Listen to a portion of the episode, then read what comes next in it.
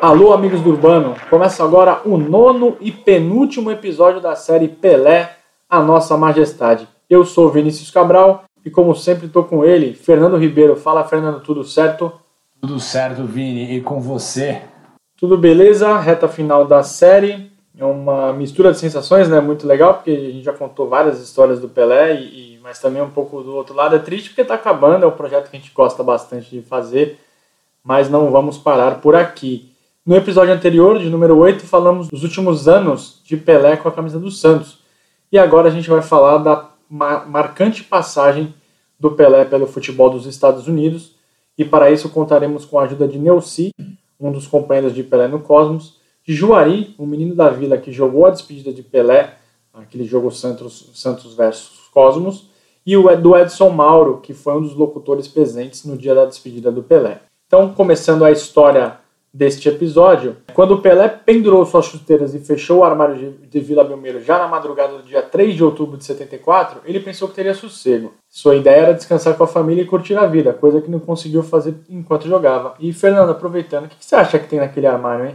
Ai, Vini, deve ter alguma mensagem que ele escreveu e deixou para a torcida santista e alguma camisa autografada dele. E eu espero que o sócio rei tenha possa resgatar esses prêmios, Bi. Pensou um sócio rei que de repente que tenha nascido no dia da proclamação da República? Talvez, vamos, vamos aguardar. Durante a vida de jogador, o Pelé tentou explorar outras áreas, né, como a de ator e a de músico, sem muito sucesso. A gente até já falou isso em outras oportunidades. E ele também tentou ser empresário, mas por falta de tempo ele deixava as decisões na mão de outras pessoas. Só que ao se aposentar, ele pensou que teria milhões investido ou guardado. Mas ele fez uma reunião com seu contador e percebeu que essa não era a realidade. E o pior de tudo, Pelé estava em situação financeira crítica, apesar de ter inúmeros bens. A dívida da empresa Fiolax, uma fabricante de peças de borracha, era maior que o patrimônio do, do Pelé. E ele falou o seguinte no livro, na autobiografia chamada Pelé, a importância do futebol. Abre aspas para o rei. Eu ainda me lembro do suor na testa do contador quando ele entrou no meu escritório. Parecia que ele estava prestes a desmaiar. Então Pelé se viu numa situação ruim e com 34 anos teria de se reinventar. E foi aí que surgiu a proposta definitiva do New York Cosmos. Essa proposta apareceu em uma partida em que o time que o Pelé defendeu levou uma verdadeira surra. Explicamos. O Anderlecht da Bélgica tinha um verdadeiro timaço nas décadas de 60 e 70, conquistando títulos na Bélgica e também continentais. E para celebrar a aposentadoria do atacante Paul Van Hinst, uma das lendas do futebol local, a diretoria organizou um amistoso contra estrelas do futebol. E o Pelé, claro, como não poderia deixar de ser, estava entre os convidados, junto com Cruyff, Mazola, Eusébio, Paulo César Caju, entre muitos outros. Dentro de campo, os donos da casa não tiveram dó do combinado estelar e venceram por 8 a 3. Pelé, inclusive, perdeu um pênalti mas foi fora de campo que Pelé viveu seu momento mais marcante daquela viagem. Isso, Vini. E dia 27 de março de 1975, 27 de março, uma ótima data, Vini. Um dia após o jogo festivo, o Pelé se reuniu com Clive Toy novamente e ficou interessado pelas cifras apresentadas e passou a olhar para a possibilidade de ir para os Estados Unidos com muito mais carinho. O executivo norte-americano insistia na contratação de Pelé há muitos anos e seria a oportunidade do rei se reerguer fazendo o que mais sabia, jogando bola. Mas, além das cifras exorbitantes, é, um outro fato tocou o coração de Pelé.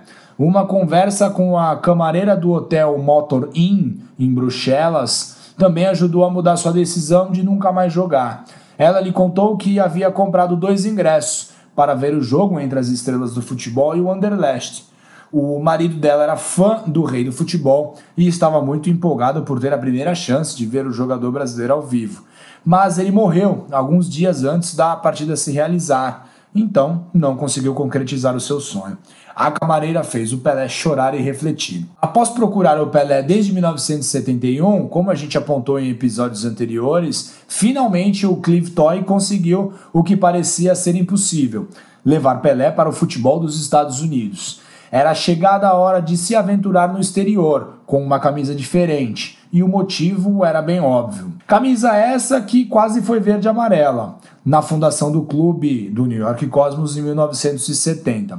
Valia de tudo para atrair a atenção do rei do futebol, mas os fundadores optaram pelas cores branca e verde. Criado em 1970 na maior cidade do mundo, o Cosmos pertencia a Steve Ross, proprietário do grupo Warner, ou seja, grana não seria problema. Ross deu voz a artistas de todos os segmentos, criou canais de televisões, estúdios de cinema e foi um dos financiadores do videogame Atari. O Cosmos tinha sido campeão norte-americano em 1972, mas depois disso entrou em declínio e para voltar ao topo, os donos decidiram contratar Pelé. Com um ótimo fara para os negócios, Steve Ross sabia que Pelé poderia virar uma marca mundial atuando na capital do mundo. Só que havia um problema. O futebol nos Estados Unidos não animava a torcida. Nos anos 60 não havia sequer ao menos uma liga de futebol, nem mesmo amadora. Os norte-americanos priorizavam outros esportes, como basquete, beisebol e o futebol deles, o futebol americano.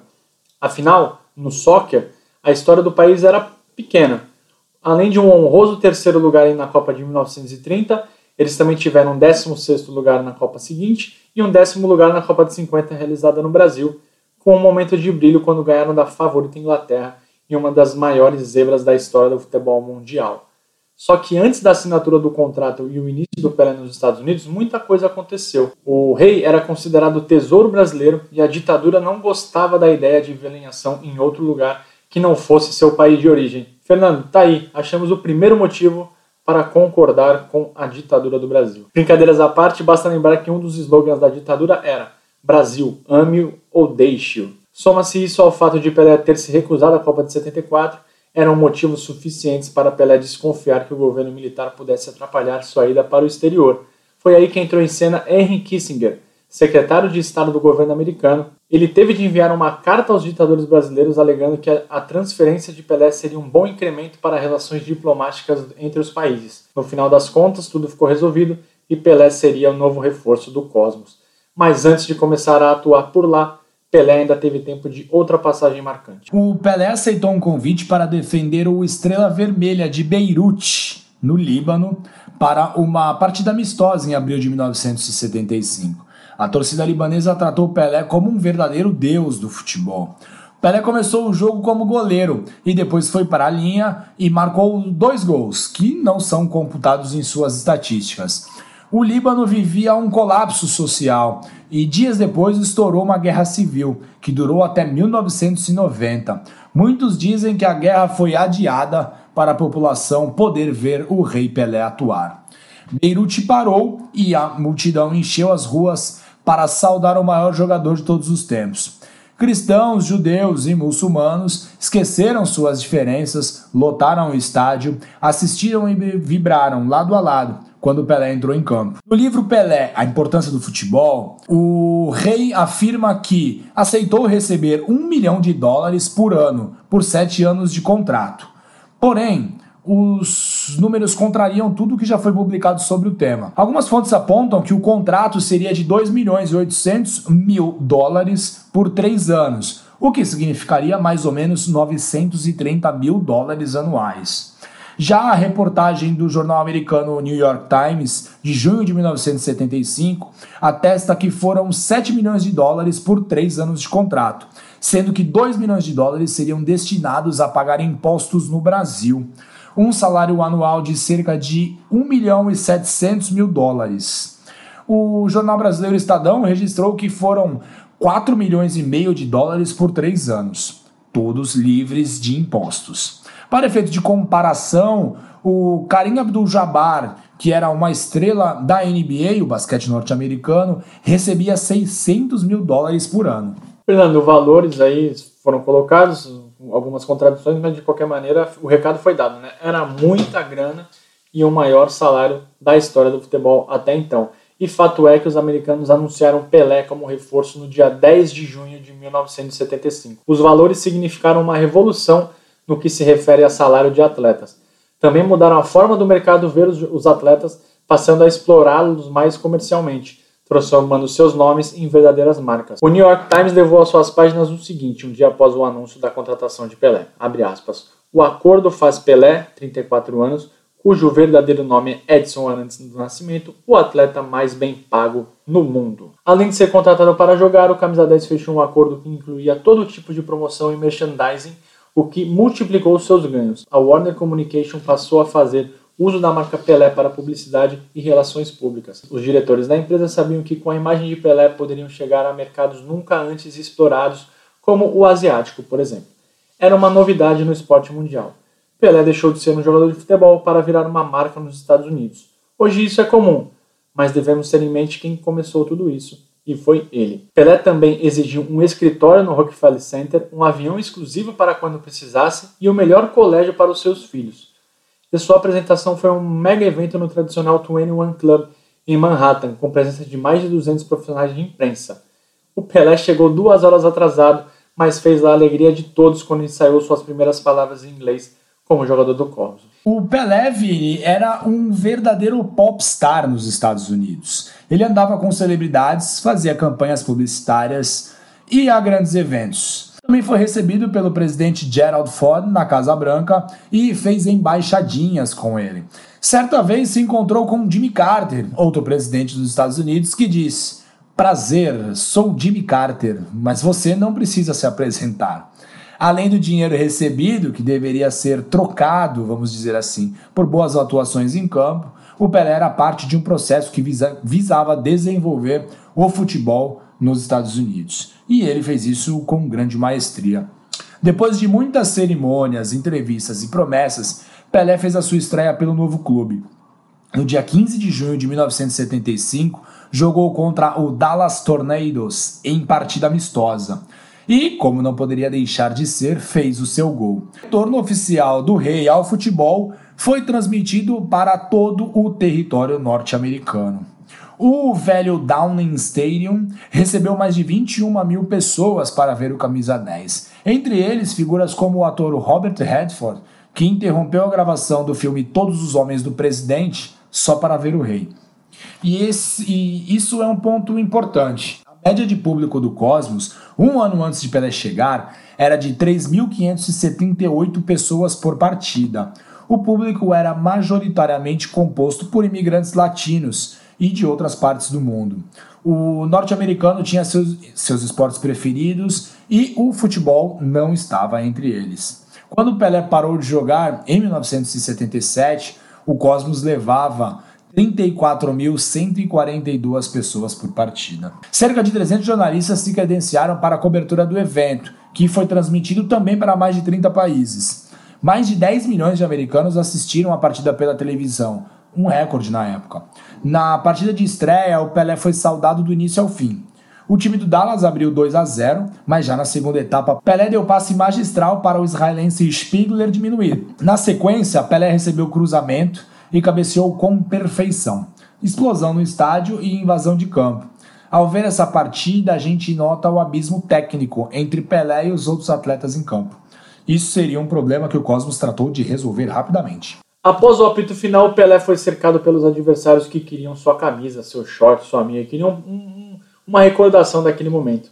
E novamente a torcida invadiu o campo para abraçar o ídolo. O jogo completo está disponível no YouTube e as imagens são impressionantes. O Cosmos foi a campo nesse dia com Musa no gol, Mahi, Roth, Dylan e Piceno, Kerr e Lamas, Correia, Spiegler, Pelé e Liverich. O técnico era Gordon Bradley. Ao final do jogo, já no vestiário, Pelé pensou que havia algo de errado com as suas pernas. Elas estavam encobertas de manchas verdes, fazendo com que ele pensasse que tinha adquirido algum tipo de fungo. Pelé se irritou e chegou a dizer que aquele tinha sido seu primeiro e único jogo com a camisa do Cosmos. Mas não era nada disso. Como o gramado do estádio estava em condições precárias, os organizadores pintaram as falhas com tintas verdes que mancharam as pernas dos jogadores. Já na sua estreia na North American Soccer League, a NASL, aconteceu três dias depois em vitória contra o Toronto Metros, 2 a 0 para o Cosmos. Em seu ano de estreia, Pelé jogou 23 partidas entre o Campeonato Americano e amistosos e fez 15 gols. Só que o Cosmos, como a gente pôde ouvir o que o Fernando falou, não era um time tão forte assim, apesar de ter o Pelé, e acabou não avançando para os playoffs da competição. Agora, uma curiosidade, Fernando. Você lembra do, do árbitro que, que foi expulso pelo Pelé, Guilherme Chato Velasco. Como esquecer, Vini? A gente já contou várias vezes a história dele, né? tanto na série do Pelé quanto em outros episódios do Amigos do Urbano. E o Velasquez, é, naquela ocasião, ele expulsou o Pelé, e aí o público na Colômbia exigiu a volta do Pelé e trocaram o juiz. E a gente e teve uma confusão com ele, supostas agressões, o Lima talvez tenha agredido ele, ele, ele jura que não. Mas anos depois o Pelé e o Velasquez se encontraram nos Estados Unidos, ficaram amigos e o Pelé inclusive enviava ingressos para o seu antigo inimigo ir aos Jogos do Cosmos com a família. Além dos jogos na Liga Americana, o Cosmos disputava amistosos internacionais, obviamente aproveitando a imagem do rei do futebol. Jogador e clube eram marcas que trabalhavam a serviço do desenvolvimento do esporte nos Estados Unidos. Já em 1976, atuando por uma temporada completa, Pelé mostrou seu repertório. Foi eleito o melhor jogador da competição, o MVP, mas o Cosmos foi eliminado pelo Tampa Bay Rowdies Pelé fez 26 gols em 42 partidas. Naquela ocasião, a equipe já contava também com reforços, como o Giorgio Quinaglia, italiano, que era ídolo da Lazio, e além de jogadores como o Dave Clements e o Tony Field, que fizeram carreira na Inglaterra. O Neuci conta pra gente sobre como o Pelé jogou no período do Cosmos. Olha, ele, ele da maneira assim, né, analisando futebol e tudo, era que nem como foi no Brasil. Entendeu? Onde ele jogava, entendeu? E, sabe, tinha um pouquinho assim, vamos dizer, mais é, cuidado dos outros jogadores, né? Porque o nome dele já era, mesmo, né? Já tinha um pouquinho de idade e tudo, mas ele fazia mesmo o que fez aí no Brasil, né? Entende? Pelé passava um pouco de raiva com Quinalha já que raramente o italiano devolvia os passes que recebia do camisa 10. Nem todo 9 é Coutinho, né? Existia até o papo na época de que Pelé não se dava bem com o italiano. O Neuci fala um pouco sobre essa rusga entre eles dentro de campo. É, era, assim, era assim um pouquinho, porque o Quinalha também tinha um nome assim, né, bastante é, strong, né? Entendeu? Um cara. Então ele era um pouquinho diferente do, do Pelé, né? Porque o Pelé, né, fazia um tipo de uma tabelinha e tal, e não, não, recebia né, a bola da maneira que ele queria. Então, de vez em quando, mas eles eram legais, se davam super bem, tem, não tem esse negócio de. É, o Pelé tu já viu, né? Tinha que fazer tudo perfeito, né? Apesar das palavras de Neuci, o fato era que Quinalha era uma versão anterior ao sueco Ibrahimovic. Vaidoso, excêntrico e muito confiante, o italiano comprava briga com quem quer que fosse, até mesmo com o maior de todos, e tinha o respaldo de Steve Ross, já que era amigo do manda-chuva do clube. Em uma famosa discussão no vestiário, o italiano reclamou que Pelé não estava passando bolas suficientes. Pelé disse que não passava porque Quinalha chutava de qualquer lugar, mesmo sem ângulo ou se não tivesse equilíbrio. E Quinalha respondeu que chutava sim porque era o Quinalha. Pelé deixou o centroavante falando sozinho. Polêmicas à parte, o fato era que Quinalha fazia muitos gols. Foram quase 200 com a camisa do clube americano. Que mala, né? Deveria ser o apelido do cara. Uma mala sem alça, ele vai voltar no episódio ainda, vocês vão ver o tamanho da malícia dele. O sucesso do Cosmos ainda não tinha sido justificado com títulos, mas o poder midiático do time era imenso. Em todos os locais que seus craques iam, havia alvoroço. O vestiário da equipe era frequentado por gente como Mick Jagger, vocalista do Rolling Stones, por exemplo. Notando que era possível contar com grandes craques do futebol mundial, os rivais também passaram a se reforçar. O Eusébio, o Pantera Negra, assinou com o Las Vegas, e além da irlandesa George Best, foi para o Los Angeles. O futebol norte-americano alcançava novos patamares. E ainda deu tempo de Pelé voltar a jogar no Brasil em um de seus palcos favoritos. Em meio à excursão com o Cosmos, o rei foi convocado para a seleção que enfrentou o Flamengo em uma partida que homenageou e arrecadou dinheiro para a família de Geraldo Assobiador. O craque do time carioca morreu precocemente aos 22 anos em uma simples operação de retirada de amígdalas. Geraldo era considerado o parceiro ideal de Zico e ganhou este apelido porque atuava assobiando. É deste jogo aquela emblemática foto de Pelé com a camisa da seleção com o suor em forma de coração. E esse registro foi feito por Luiz Paulo Machado, fotógrafo freelancer da revista Placar. E Vini, a Liga Americana era o único campeonato que Pelé havia disputado sem conquistar. A temporada de 1977 seria a última chance de título para o Rei. Mas os dirigentes do Cosmos sabiam que para voltar a ser campeão precisariam de muito mais. Em 1977, além de passar a jogar no tradicional Giants Stadium, a equipe fez um pacotão com 14 novos jogadores. Em campo, o futebol demorou a fluir e a solução foi reforçar ainda mais a equipe. O escolhido para comandar o meio de campo do time foi ninguém menos do que Franz Beckenbauer, que tinha acabado de ser tricampeão europeu pelo Bayern de Munique. E Quinalha, uma verdadeira mala sem alça, disse que o Cosmos não precisava do Kaiser. E o Homosono, um dos melhores sul-africanos de todos os tempos, também foi contratado, junto com o técnico italiano Ed Firmani. Os boatos dão conta de que o antigo treinador Gordon Bradley foi demitido após desavenças com o Quinalha. Durante a temporada regular, o Cosmos ficou com a segunda melhor campanha.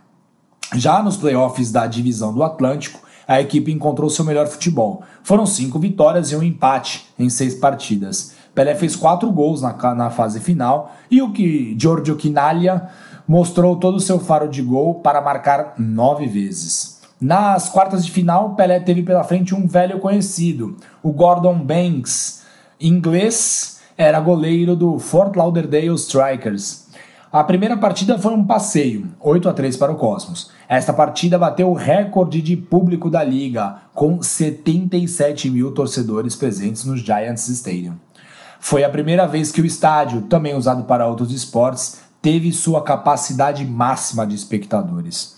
O segundo jogo terminou empatado em 2 a 2 com um gol de Pelé e foi decidido no shootout. O Cosmos venceu e avançou.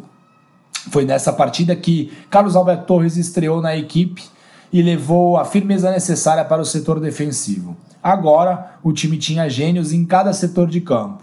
Carlos Alberto na defesa, Beckenbauer no meio de campo e Pelé no ataque. Na sequência, duas vitórias contra o Rochester Lancers credenciaram a equipe a enfrentar o Seattle Sounders. A final foi em jogo único, como no futebol americano e como o público de lá adora. Um verdadeiro evento que marcaria a despedida oficial do maior de todos os tempos. Apesar do clube oferecer uma renovação milionária para mais dois anos de contrato, Pelé estava decidido a parar. Ou seja, a partida teve uma carga extra de pressão para o rei e seus companheiros. O estádio cívico de Portland foi palco do Soccer Ball no dia 28 de agosto de 1977. A última partida oficial do rei, do rei do Futebol teve a presença de mais de 35 mil pessoas que vibraram do início ao fim.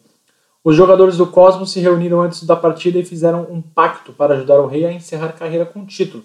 Sabiam que entrariam na história de qualquer maneira e, obviamente, quiseram entrar da melhor maneira possível. O técnico Ed Firmani mandou o Cosmos a campo com Shep Messing, depois entrou o Yassin no gol, não é o Yashin, é o Yassin, Bob Smith, Roth e Carlos Alberto na defesa, Neuci Garbett, depois o Dimitrevich e o Beckenbauer no meio, na frente Field, Pelé, Quinalha e Hunt. Apenas três americanos entre os titulares, o goleiro Messing, o Smith e o Roth. Já o Seattle Sounders era formado quase, quase que na sua totalidade por britânicos, Apenas o goleiro que era canadense, e o zagueiro McAllister, americano. Hunt abriu o placar aos 19 minutos após bobeada inacreditável do goleiro Tony Chursk.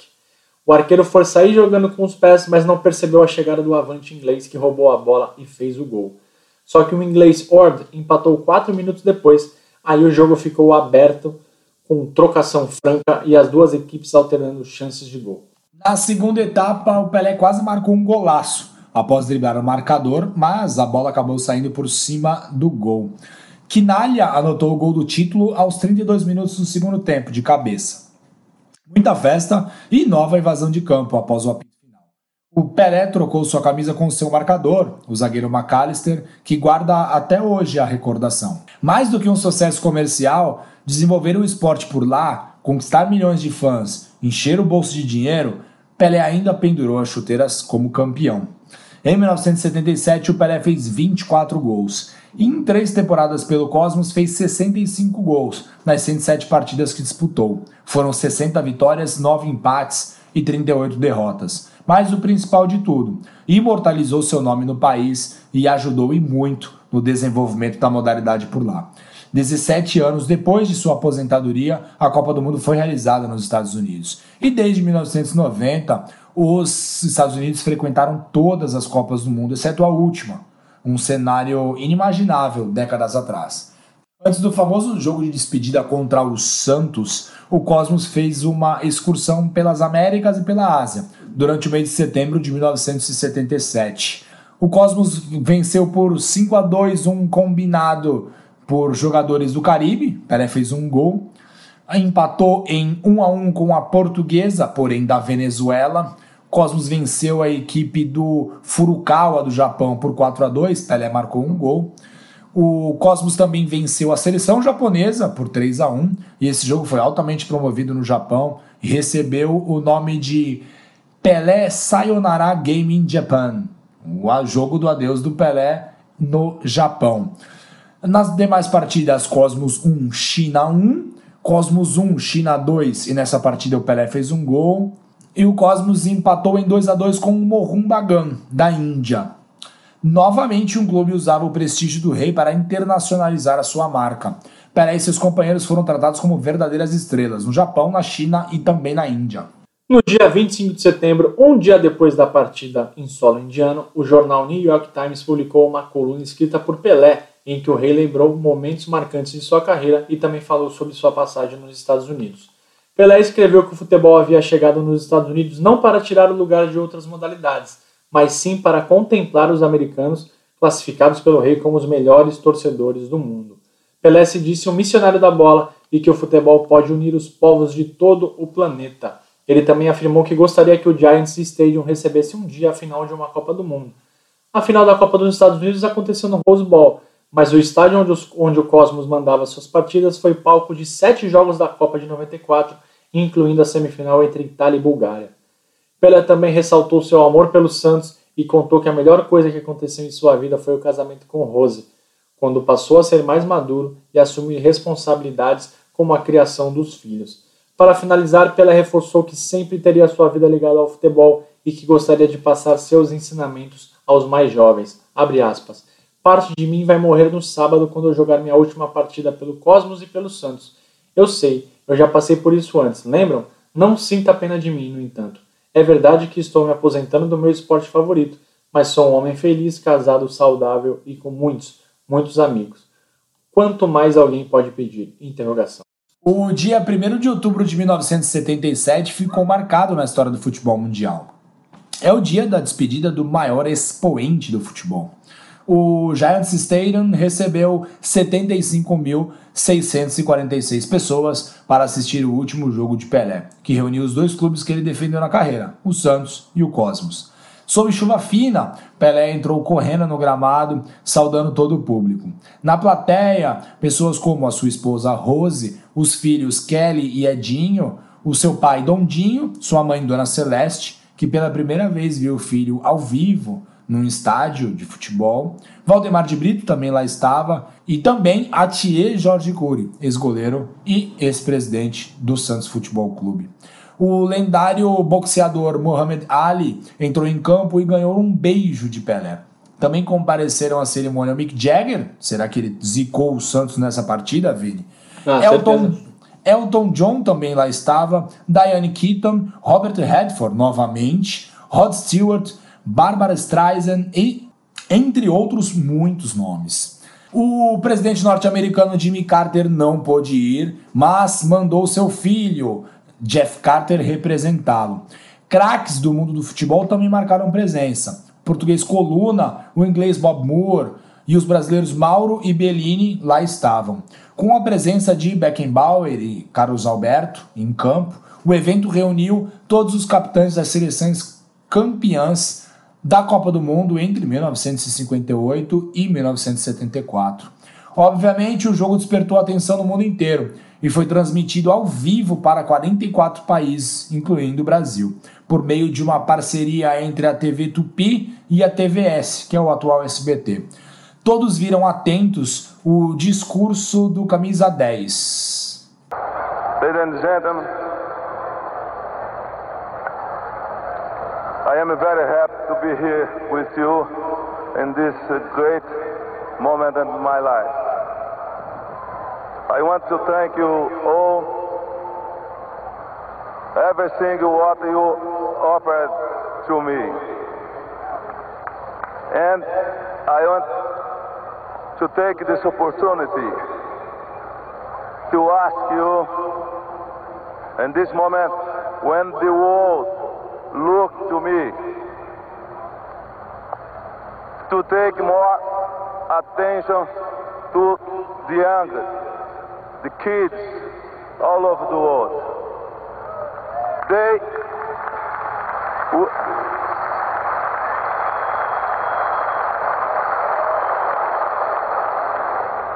we need them too much.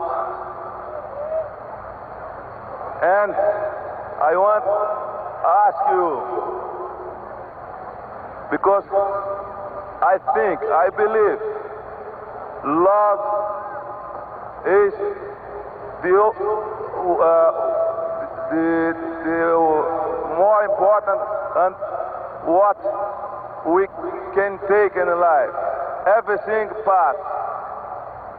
Please say to me, say with me, three times. Love. Love. And love. Thank you very much. Muito obrigado. Como a gente pôde perceber, Pelé estava nervoso e emocionado, e logo após terminar o discurso, começou a chorar. Agora a gente vai traduzir só o que o Pelé disse para quem não, não entende o inglês. Senhoras e senhores, estou muito feliz de estar aqui com vocês neste grande momento da minha vida. Eu quero agradecer tudo que fizeram por mim e quero agradecer essa oportunidade de pedir para vocês, neste momento em que o mundo olha para mim, para ter mais atenção com os jovens e crianças de todo o mundo. Nós precisamos muito deles. Eu quero pedir para vocês porque eu acho e acredito que o amor é mais importante que podemos ter na vida. Tudo passa. Por favor, digam comigo três vezes. Amor, amor e amor. Muito obrigado. Após todo o cerimonial, os times começaram a partida. Pelé jogou pelo Cosmos no primeiro tempo e as equipes foram a campo assim. O Santos entrou com Hernani, Fernando, Joãozinho, Alfredo e Neto, Zé Mário e Ailton Lira. O Ailton Lira saiu para entrar o Pelé no intervalo. Newton Batata, Rubens Feijão, depois Bianchi, Carlos Roberto e Reinaldo, depois Juari. O técnico era o Otto Glória. Já o Cosmos foi a campo com Messing, depois o Yassin, Neuci, depois o Hunter, Roth, Carlos Alberto e depois o Smith. E o Rildo na esquerda, que jogou no Santos também o Rildo. Depois entrou o Formoso. Garbett, depois Vitor, Beckenbauer, Tony Field, depois Ward, Quinalha, que jogou o primeiro tempo e depois deu lugar a Ramon Mifflin e Hunt, depois Oliveira. O técnico era o Júlio Mazei, que foi preparador físico do Santos. Isso, Vini. E além de Neuci, Carlos Alberto e Rildo, o Ramon Mifflin jogou no Santos também, o peruano. Verdade, verdade. E detalhe, Fernando, você percebeu que quem entrou no lugar do Tony Field foi o Ward. O Ward foi o cara que fez o gol no Soccer Ball contra o Cosmos. Então o Cosmos é aquele time que abocanhava o mercado. Fez gol em mim, eu vou contratar. E Vini, o Pelé se movimentava bem em campo, mostrando ainda estar em forma. Mas foi o Santos que saiu na frente. Após passe de Rubens Feijão, o Reinaldo desferiu um violento chute e colocou 1 a 0 para o Peixe no placar. Já no fim do primeiro tempo, o Tony Phil arrancou pela intermediária e foi parado com falta. Pelé, de muito longe, bateu e surpreendeu o goleiro Hernani, que só pediu dois jogadores na barreira. Quis o destino que o seu último gol como profissional tenha sido contra o Santos. Vamos ouvir a narração de Edson Mauro, da Rádio Globo. O Edson Mauro era um dos locutores presentes no estádio. É ele quem vai cobrar a falta na intermediária. Aos 44 minutos, Alfredo apelou. Vai ser cobrada a falta agora pelo Pelé. Dois da barreira, correu o rei, atirou. Gol!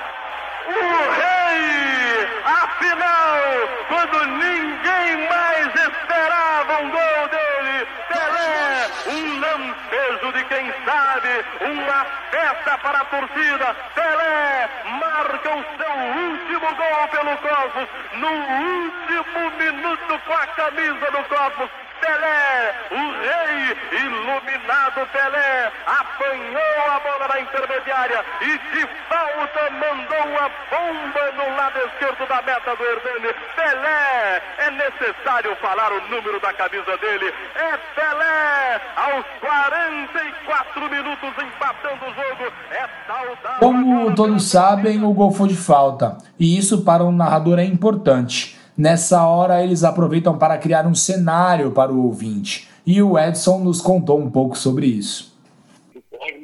E a falta dá aos narradores esportivos, tanto do rádio quanto da televisão, a oportunidade de você fazer aquela preparação. né, aquela preparação, você vai fazendo, vai Pelé, vai cobrar, quem sabe agora, o último gol do Pelé com a camisa do Corno, Pelé está se despedindo, você vai fazendo aquele clima todo, e isso aí favoreceu muito a todos os narradores esportivos. É coisa encomendada pelos deuses do futebol. E este, obviamente, foi o gol mais importante narrado por Edson em toda a sua carreira, como ele mesmo nos contou. Olha, eu tenho esse gol na, na, na minha conta é, como o gol mais importante que eu tive a oportunidade de narrar. Não vejo nenhum outro gol que possa superar a emoção e também a ocasião. Né? Não vejo. É, eu já narrei vários é, outros gols do, do Pelé é, em, em, poucas oportunidades, porque esse gol aconteceu em 1977 e eu comecei a trabalhar na Rádio Globo, que era a grande rádio do Rio de Janeiro, na, nas coberturas esportivas, em 1971. Eu tinha 21 anos. Né? E, e era o sétimo narrador naquela época, em 1971, eu era hierarquicamente o sétimo narrador da Rádio Globo. Então, os grandes jogos em que o Pelé ainda atuava, é, eles eram narrados pelos, pelos narradores principais, o Valdir Amaral, o Valdir Cury, o José Carlos Araújo, né, os jogos, inclusive, é, de seleção brasileira, em que o Pelé atuava, os jogos do Santos, e eu não tinha essa oportunidade. Mas cheguei a fazer algum jogo do Pelé na Vila Belmiro, eu não lembro qual, qual mas é, esse jogo realmente, a, a, a, despedida do Pelé de 1 de outubro de 67 em Nova York, na verdade, esse é foi o gol que eu tenho como o mais marcante da minha carreira de narrador. E a presença de Edson, na verdade o Edson Mauro, não Pelé, nesta partida aconteceu porque ele também narrava Fórmula 1 pela rádio. E no pacote de transmissão da sua viagem constava a despedida de Pelé. Essa coincidência foi uma felicidade imensa para Edson. E eu tive, eu tive a felicidade de, de, de receber essa, essa bênção dos deuses do futebol, que foi narrar o último jogo do Pelé como profissional. E a gente teve a oportunidade de fazer essa narração. É um orgulho que eu tenho. E o Edson completa que um dia antes da partida foi no estádio fazer o tradicional reconhecimento das instalações e atesta o tamanho do evento que ele transmitiria. Muitas rádios e televisões estavam lá nos Estados Unidos para cobrir a despedida do rei. Várias rádios brasileiras estavam lá, acho que mais de 15 rádios do Brasil, rádios do Rio Grande do Sul, de Belo Horizonte, do Paraná, rádios de Minas Gerais, rádios do Nordeste, algumas outras rádios do Rio, as rádios de São Paulo, praticamente todas as grandes rádios de São Paulo estavam lá também. E isso aí fez com que todo mundo ficasse muito junto, né? Todos juntos. Então, na hora do, dos gols, o Cosmo ganhou por 2 a 1 um, na hora dos gols, ou na hora que a gente começava a fazer a transmissão, era uma zoeira danada, era um barulho muito grande, é, 20 pessoas, 30 pessoas falando ao mesmo tempo, em toda narração esportiva, você sabe como é, uhum. e obviamente todo mundo movido pelo, pelo fato de estar ali para fazer a narração do último jogo do Pelé. Né? Então isso aí aumentava a atmosfera, o clima, um estádio muito bonito, com 75 mil pessoas presentes né, do Giants, um estádio suntuoso. Né? Então, tudo isso fez com que a atmosfera fosse maravilhosa. O Pelé tocou na bola por 18 vezes no primeiro tempo. Em todas as vezes foi saudado pelo público. No intervalo aconteceu a cerimônia de aposentadoria da camisa 10 do Cosmos. Escoltado pelo capitão Rolf, Dondinho foi até o centro do campo rodeado por fotógrafos. Pelé tirou a camisa do Cosmos, sacudiu-a e a camisa acabou até caindo no chão e entregou a seu pai. Depois colocou a camisa do Santos para jogar o segundo tempo no lugar do craque Ailton Lira. Carlos Roberto, que era o capitão do Santos, e o Rolf, que era o capitão do Cosmos, acompanharam de perto a cerimônia. Juari, que tinha apenas 18 anos naquele dia, entrou no lugar de Reinaldo e foi uma das testemunhas daquela maravilhosa partida. Ele, ele nos contou a emoção de ter o Pelé como companheiro. Eu nunca realmente, nunca pensei que um dia eu ia ter a felicidade de jogar ao lado dele. E quando eu tive a felicidade de ver ele entrando com a camisa do Santos, naquele segundo tempo, entre Cosmos e Santos, a sua despedida, a primeira coisa que me aconteceu foi a perna que começou a tremer, né? Que eu não acreditava que aquele homem que a gente considerava, até hoje para mim, um desumano. Como jogador de futebol é desumano. E quando ele entrou, eu falei, ah, você, vou jogar do lado dele, do lado do rei. Então não tem, não tem uma satisfação maior, não tem uma alegria maior do que eu posso dizer. Fui o último companheiro do Pelé, porque os outros foram depois que ele já tinha parado. Quer dizer, então tive essa alegria, essa honra de ser o último companheiro dele. Perfeito. O Juari conta pra gente também como foi jogar para tanta gente famosa, incluindo até a famosíssima personalidade e o ótimo boxeador Muhammad Ali. E quando eu vi Cassius Clay, pai do Pelé e outras grandes personalidades que momento, né? Eu fiquei, eu falei, meu, esse, esse aqui, esse aí que eu vi o abraço que ele que o Cassius Clay, falecido Cassius Clay, deu nele, foi a coisa mais linda do mundo. Foi. Falei, pô, isso aí é o, é o Pelé, cara. Quer dizer, eu, eu, com 18 anos, a coisa mais linda, isso é que eu sempre digo isso, e as pessoas acham que eu digo por demagogia, mas não é demagogia. Foi eu nasci em Éden, São João de Meriti, cara. Uma cidadezinha, um município de São de Meriti, lá no Rio de Janeiro. Pô, eu com 18, se alguém chegasse para mim lá, nos meus 12, 13 anos, 14 anos, 13 anos, e dissesse que um dia eu ia estar em Nova York, no pleno estádio do Cosmo, Gigante Station, né? Na época, era assim que se chamava, assim, no recordo. E jogar ao lado do Pelé e ver Cassius Clay, ver Jimmy Carter, ver aquelas pessoas que estavam ali, o Kissinger, é, é, eu falava pro cara, não, tu tem que ser internado, você é louco. E então Deus me deu essa felicidade. Né? Independentemente, eu me sinto feliz, cara, em, ter, em poder falar para meus netos hoje que eu participei de tudo isso. Eu tive o prazer, não é que me contaram, não. Eu convivi, eu vivi essa experiência. Então, só, devo, só tenho que agradecer a Deus e ao Santos Futebol Clube por tudo isso. Em um determinado lance no ataque Santista, o Juari viu de perto toda a competitividade do rei do futebol. Pelé não poupou o jovem jogador e deu uma bronca daquelas, como o Juari conta pra gente. Segundo tempo, eu lembro num lance em que eu recebi entre a intermediária nossa e a intermediária do Cosmo e vi, vi o Pelé se deslocando pela meia direita, recebi na meia esquerda vi o Pelé eh, deslocando pela meia direita. E eu toquei nele e passei na velocidade. Falei, ele vai devolver, porque ele fazia isso muito bem, a tabelinha com o Coutinho, né? Eu falei, ah, ele vai me botar na cara do gol, eu vou me consagrar, vou fazer o gol, eu vou me consagrar. Só que ele segurou a bola, ele segurou a bola e quando ele me devolveu a bola, eu estava impedido. Eu estava uhum. voltando do impedimento. Quer dizer, eu estava voltando para o nosso campo, esqueci. Abandonei a jogada, porque eu falei, ah, não vai dar mais. E quando eu estou voltando, que ele toca essa bola, eu vejo a bola passar do meu lado. Mas ele me xingou de tudo quanto era nome. Me xingou de tudo. Tudo que tu possa imaginar. Inclusive, ele falou pra mim que tu quer ser jogador de futebol. Tu é muito burro, moleque. Tu nunca vai ser jogador de futebol. E eu fiquei quieto. Aí teve um lance lá que eu acho que não me lembro se foi o falecido Bianchi. Alguém se machucou. Ele ficou parado. Tava parado ali no meio campo. Eu fui devagarinho, encostando do lado dele, né, na educação. Sempre na educação. Aí eu falei pra ele. Falei, ô rei, tu me desculpa, ele com aquele vozeirão dele, né? O que, que você quer? Falei, ô rei, me perdoa, mas no momento que eu te toquei a bola e eu passei, eu esperei que você iria me devolver, porque era lógico, era fazer um dois contigo.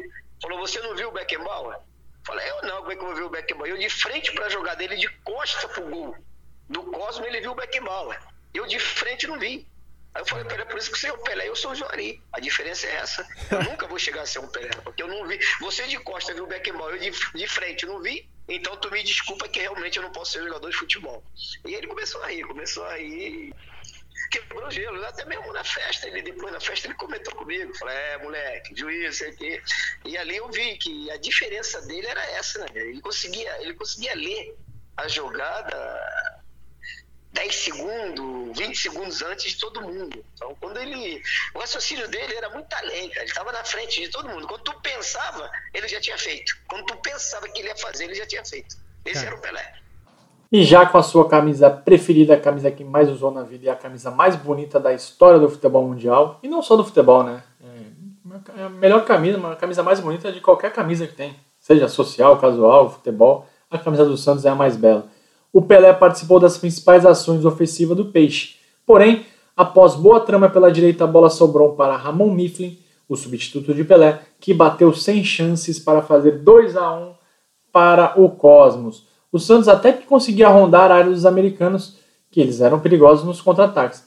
E o Pelé quase empatou em cabeçada na marca do pênalti. No último lance do jogo, Juari driblou o goleiro e ia marcar, mas estava impedido.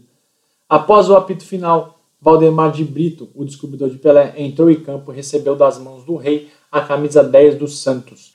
Com a bandeira do Brasil e a dos Estados Unidos em mãos, Pelé deu a volta olímpica carregado por jogadores dos dois times. Esta não foi a última partida entre Santos e Cosmos.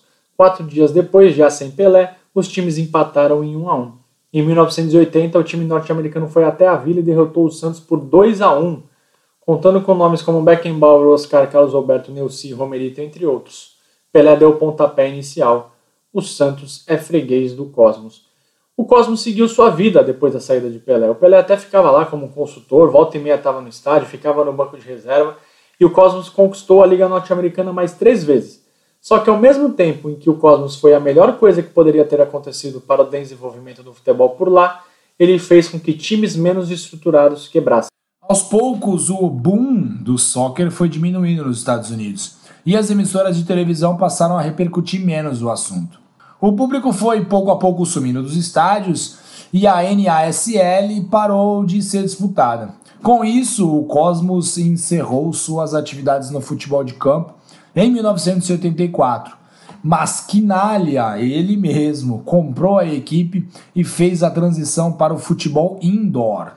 A, o Camisa 9 também presidiu a Lazio, que foi uma outra equipe que ele jogou. Os norte-americanos só voltaram a ter uma liga forte a partir de 1996. O esporte de fato se popularizou por lá e a Major League Soccer de 2019, por exemplo, teve média de público de 21.721 pessoas. Só para efeito de comparação, o Brasileirão de 2019 teve uma média inferior, que foi de 21.237 pessoas. Fernando, os três anos de Pelé no Cosmos foram loucos. Convido a vocês a verem jogos no YouTube, como tinha transmissão e era um pouco mais organizada que aqui, né? principalmente essa questão de guardar dados, guardar jogos, guardar transmissões. Tem muito jogo do Cosmos na íntegra no YouTube. Dá para ver o Pelé jogando em campos com marcação de futebol americano, em grama artificial, um campo parecia que era um asfalto. Olha, foi uma verdadeira aventura e acho que o Pelé conseguiu fazer o que tinham proposto a ele, né? Que era ajudar no desenvolvimento dos Estados Unidos, no futebol, né? Claro virou uma marca mundial. Pelé conseguiu se reerguer, conseguiu muito se reerguer, né? Tanto é que está bem até hoje, está tranquilo, vai fazer 80 anos na semana que vem. E a gente está produzindo essa série em 2020 e o Pelé se aposentou em 77. Nesses 43 anos que separam essas duas datas, o Pelé fez de tudo um pouco. A gente vai contar sobre isso no próximo e último episódio da série Pelé, a Nossa Majestade. Quem quiser falar com a gente, Estamos no e-mail amigosdourbano.gmail.com, no Twitter e no Instagram, arroba.